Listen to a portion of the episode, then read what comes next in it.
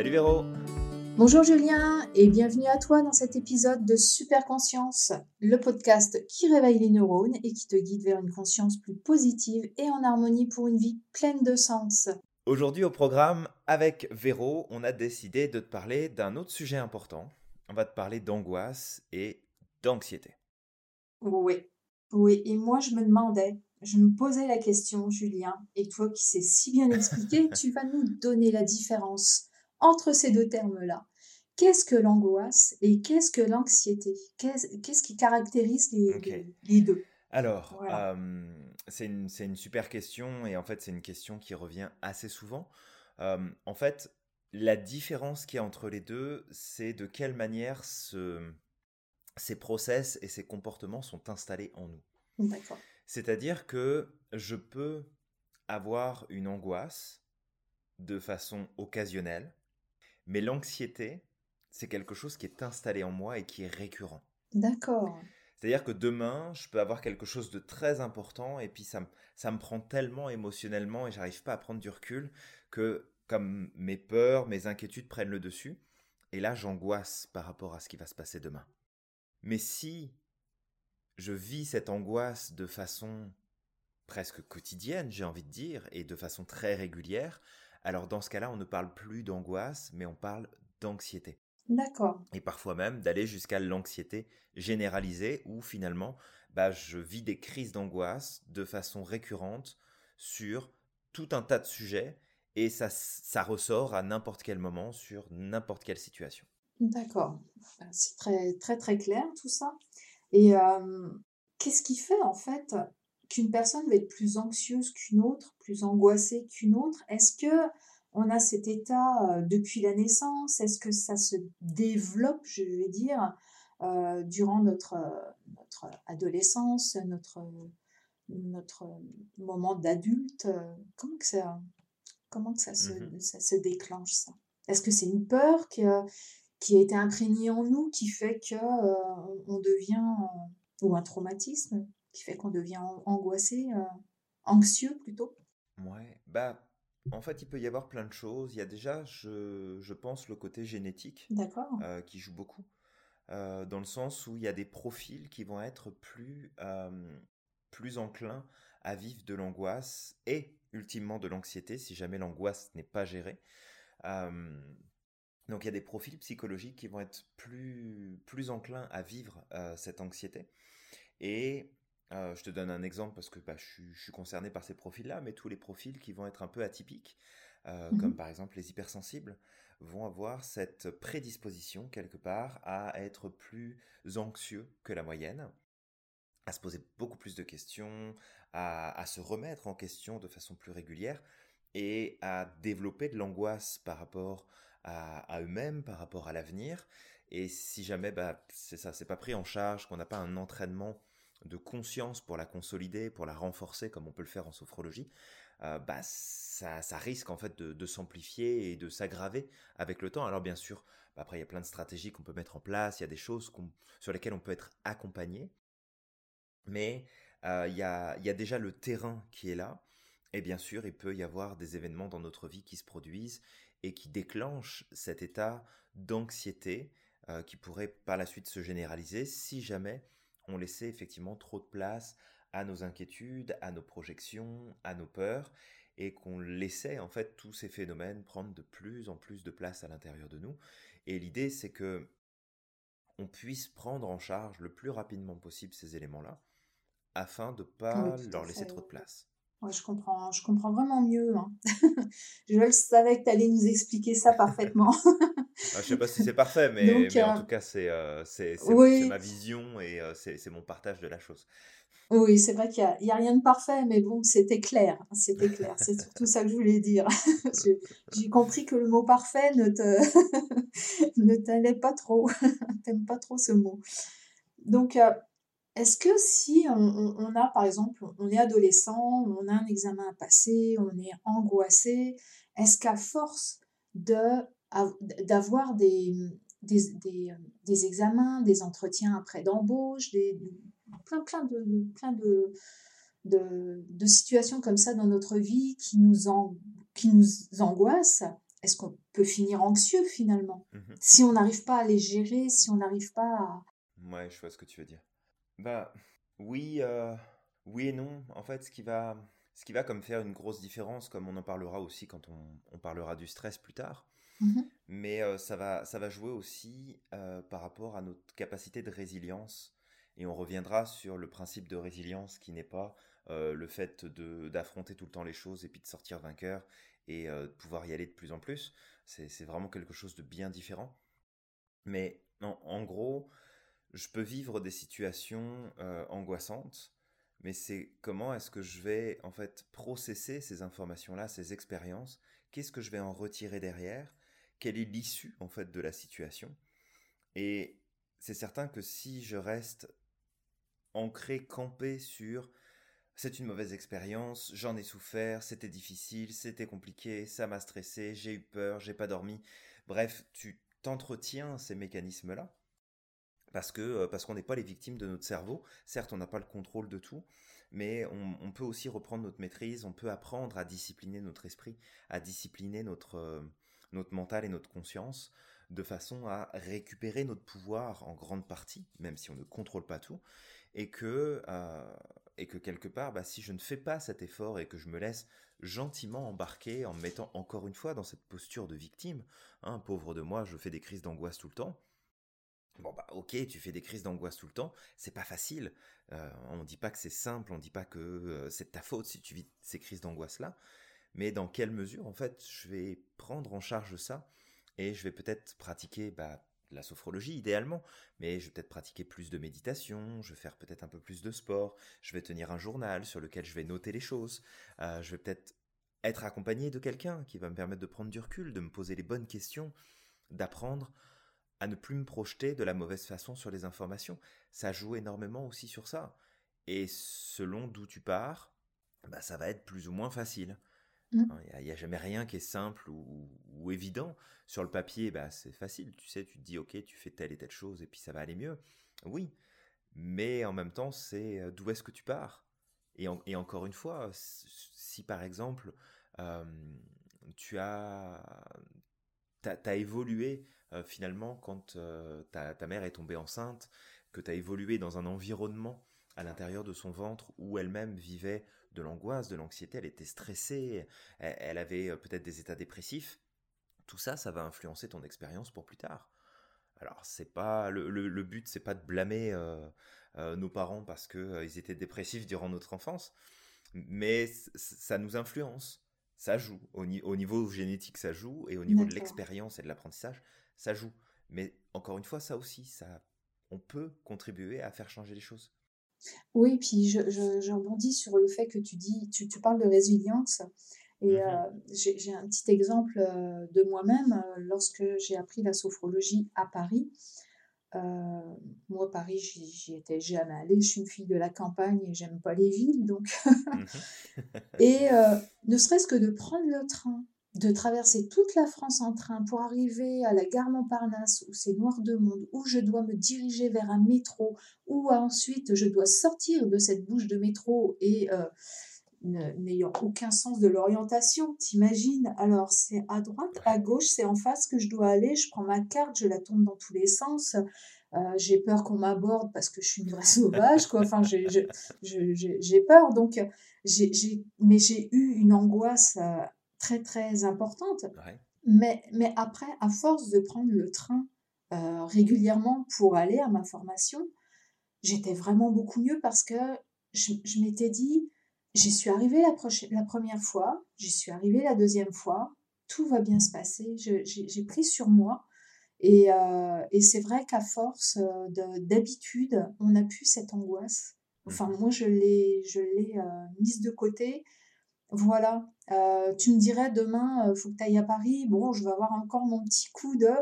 Mais je vais repenser à ce souvenir euh, qui était positif finalement euh, de cette expérience, Mmh euh, cette expérience angoissante qui m'a amené à euh, être à l'aise après euh, dans le métro, dans le train, savoir où je devais aller. Voilà, donc cette notion de résilience est super importante. Ou- Ouais, ouais, complètement. Et, euh, Mm, et, et la sophro nous offre justement cette résilience. Je pense que ça a contribué aussi à ce que tu Ah puisses, oui. euh, à ce que tu puisses justement être plus résiliente. Et Oui, euh, ce qui c'est, alors ce qui, ce qui est important aussi de prendre en compte dans tout ça, c'est que l'angoisse et puis ultimement l'anxiété, quand ça s'est installé, il y a un point commun à tout ça, d'accord. c'est l'anticipation négative. Parce que cette angoisse que tu as eue euh, quand, quand tu t'es retrouvé euh, comme ça au milieu de Mmh. la foule, avec euh, tout ce monde qui circule, les gens qui, qui, qui courent, parfois qui sont même agressifs dans leur Ah attitude, parce qu'ils sont dans un environnement qui est, on, on s'entend que c'est c'est- c'est pas un environnement serein. Euh, je veux dire, tu peux pas être zen euh, quand, quand tu prends le métro à Paris. Mmh. Euh, je veux dire, tu, tu, tu peux avoir du positif en toi, mais si tu prends tous les jours pendant des années, à un moment donné, tu vas finir par ressembler à ceux qui sont à côté de toi dans le métro puis qui font la gueule. C'est Ça fait peur. c'est sûr et certain, c'est l'environnement nous influence. Mais ce qui est important de voir ici, c'est que l'angoisse que tu as pu vivre à ce moment-là, comme celle que moi j'ai pu vivre par le passé et que je pourrais potentiellement vivre à l'avenir, c'est de l'anticipation. Tu as anticipé le fait que tu n'allais pas y arriver, le fait que tu allais te perdre, que tu allais peut-être faire- te faire agresser, peut-être que... Tu sais, tu as, comme projeté tout un tas de scénarios, tu Mmh as anticipé négativement et c'est ça qui t'a donné l'angoisse Oui. c'est pas tant de te retrouver dans l'environnement lui-même, Mmh. c'est tout ce que tu as projeté toi dans cette situation qui t'a angoissé. Ah oui, tout à fait, ouais, tout à fait. Et puis, euh, puis comme je dis, euh, pour mon cas, moi, je, je suis vraiment euh, quelqu'un qui adore la campagne, qui adore le calme, qui et, Mm, et, et j'avais du mal à me projeter justement, sachant qu'il forcément il allait y avoir de la foule, forcément mhm. vu à l'heure que mon train arrivait, j'allais arriver en heure de pointe dans le métro. Oh, effectivement, j'ai dû me mettre euh, la pression quand même euh, de tout cet, in- cet inconnu m'a donné la pression en fait. Donc, euh, Ouais. mm, Oui, puis ce qui est, ce ce qui est normal aussi, ça fait partie de, ça fait partie des mécanismes du cerveau. C'est juste que si on se laisse embarquer par ces, par ces processus, bah c'est sûr que ça prend le dessus. Et euh, si toi qui nous écoutes aujourd'hui, bah tu souffres d'anxiété généralisée ou que tu fais régulièrement des crises d'angoisse, observe-toi. Observe la manière que tu as d'appréhender l'avenir, d'appréhender le futur, et comment est-ce que tu te projettes dans tout ça? Parce que ça vient avant tout de ta projection. Hein, c'est pas, c'est pas quelque chose qui, qui vient comme s'installer en toi puis qui décide de prendre le contrôle. C'est quelque chose que tu alimentes malgré toi, mais tu l'alimentes. Et que bah, de pratiquer par exemple de la sophrologie et de faire ce qu'on appelle nous des exercices de futurisation, donc c'est-à-dire de se projeter dans l'avenir avec une vision plus positive, une vision plus euh, posée, plus, plus objective et agréable, bah, je veux dire, à un moment donné, t'entraînes ton conscient à faire ce travail-là, et qu'à force d'entraînement, bah, l'entraînement va devenir comme un automatisme, et tu vas te rendre compte que de moins en moins, tu vas avoir ces crises d'angoisse, tu vas avoir ces- cette anxiété qui va petit à petit s'apaiser. Mais c'est, c'est, un apprentissage après peut-être qui, qui restera pour le reste de ta vie si jamais t'es, t'es dans l'anxiété et qu'elle est vraiment profondément ancrée. C'est peut-être quelque chose qui va te suivre jusqu'au bout. C'est possible. Mais par tes entraînements, par ta vision différente, tu vas pouvoir déjà apaiser ton esprit et tu vas aussi apprendre à maîtriser ces processus pour reprendre le contrôle.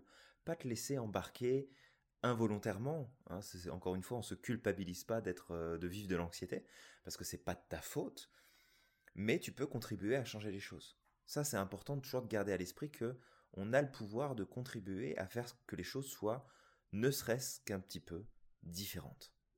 Alors, moi j'ai une, une question pour ceux qui ne font pas de, d'angoisse. C'est quoi une crise d'angoisse? Comment on peut expliquer ce qu'est une crise d'angoisse? Est-ce que c'est au niveau respiratoire, euh, tremblement, euh, euh, comment le corps réagit? Bah, le... Alors, il y a, des différences, bien sûr, selon les individus, hein, c'est toujours pareil, mais il y a quand même des points communs où il va y avoir ce sentiment de, mort imminente, en fait. C'est c'est comme si le corps tout entier était en train de se mettre en mode réaction face à un danger de mort qui pourrait se produire. Alors, ça joue sur la respiration, ça joue sur les battements cardiaques, ça joue sur euh, les, émotions qu'on va ressentir dans le ventre, les douleurs physiques que ça peut amener. Euh, parfois, on peut comme sentir des sueurs froides, on peut se mettre à trembler et avoir froid dans tout son corps, comme si la vie était en train de quitter notre corps, et puis ce qui contribue en fait au sentiment que on est sur le point de mourir. Et, euh, et puis il y a tout, toute cette logorée intérieure où on, s'envahit soi-même de pensées, d'idées, de, projections négatives. Donc il y a énormément de choses qui peuvent se produire dans une crise d'angoisse et ça, ça, prend vraiment toute la place et même parfois ça peut amener à vivre comme des crises de tétanie. Ça peut aller jusque-là où, on a l'impression de perdre complètement le contrôle, que euh, en fait on se sent partir tout simplement. On a du mal à respirer, on a le cœur qui s'emballe, on a, on a chaud d'un coup, on a froid après, on tremble. Enfin, c'est, ça peut prendre des proportions qui sont assez euh, importantes. Mais ce qu'il faut garder aussi à l'esprit, c'est que euh, bah, si tu as déjà fait des crises d'angoisse ou si tu fais de l'anxiété, bah, c'est toujours te rappeler aussi quelque part que bah, tu as survécu à la crise précédente, puis à celle d'avant, puis à celle d'encore avant, et à celle encore avant, et que tu vas continuer à survivre à celle-là et à la suivante. C'est comme de, d'essayer de recadrer dans ces moments-là le plus possible que, ok, je sais ce que c'est, je connais, j'ai déjà vécu, mais en fait ça va aller parce que j'ai déjà vécu, puis je suis passé à travers. C'est important de garder ça en tête aussi. D'accord, bah alors en sophrologie, euh, la sophrologie est bien, est la bienvenue du coup. Ah, euh, pour, euh, travailler sur la respiration, sur la confiance en cet inconnu qui peut donner de l'anxiété, mmh de, de l'anxiété de l'angoisse, euh, pour euh, reprendre contact avec ses capacités, ce vécu qu'on a, qu'on a déjà eu, mmh euh, où on a fait face à cette angoisse et à cette anxiété. Donc, il y, a, y, a, vraiment énormément d'outils en sophrologie. C'est l'ancrage, comme je le dis, la respiration plus, plus, plus. Mmh et oui, bon, très, très bon sujet, l'angoisse et l'anxiété. On, en on en apprend beaucoup. Oui, on, apprend beaucoup de choses et c'est vrai que c'est un sujet qui touche quand même beaucoup de gens. Ah oui. Euh, c'est pas c'est pas si c'est pas si rare que ça des personnes qui sont angoissées, qui vivent de l'anxiété. Et si jamais toi qui nous écoutes, bah tu fais partie justement des personnes touchées par cette problématique, c'est aussi de, de garder à l'esprit que t'es pas tout seul, t'es pas toute seule à vivre ces sentiments-là, à vivre cette situation-là. Et parce que tu n'es pas toute seule, bah, il y a plein d'autres gens qui survivent, qui passent à travers et puis qui, qui avancent plus loin et qui se détachent de ça, euh, parfois même complètement parfois. Et c'est de savoir que bah c'est ça, il y a des solutions, il y a des choses qu'on peut mettre en place, il y a des choses euh, qu'on peut euh, qu'on peut développer. La sophrologie, bah c'est sûr, on, la met en avant parce que bah c'est aussi notre notre passion avec Véronique. Hein. La sophrologie est très importante pour nous et c'est sûr que bah on, on t'en parle et on en fait référence parce que il y a plein de choses qu'on peut faire en sophro, donc tu peux toujours te, rapprocher d'un sophrologue euh, qui va te permettre de t'accompagner sur ce sujet-là. Et puis, euh, j'avais envie aussi peut-être de rajouter que, au-delà de la sophrologie, il y a, des choses importantes peut-être à, retenir, à connaître par rapport à l'angoisse et à l'anxiété, c'est que le cerveau, en fait, quand il rentre dans cet état de panique intérieure, on peut comme contrer un petit peu les effets en faisant comme si on était non pas angoissé, mais excité. C'est-à-dire que d'utiliser les mêmes euh, circuits euh, de façon à pouvoir déclencher quelque chose de différent. Et un truc que je donne souvent euh, lorsque j'ai des clients ou des clientes qui m'évoquent le fait qu'ils font de l'anxiété ou qu'ils ont de l'angoisse, c'est qu'à chaque fois que ça se produit, bah, mets ta musique préférée à fond. Et puis, bah, si c'est le soir ou la nuit, bah, mets-toi des écouteurs pour pas déranger tes voisins.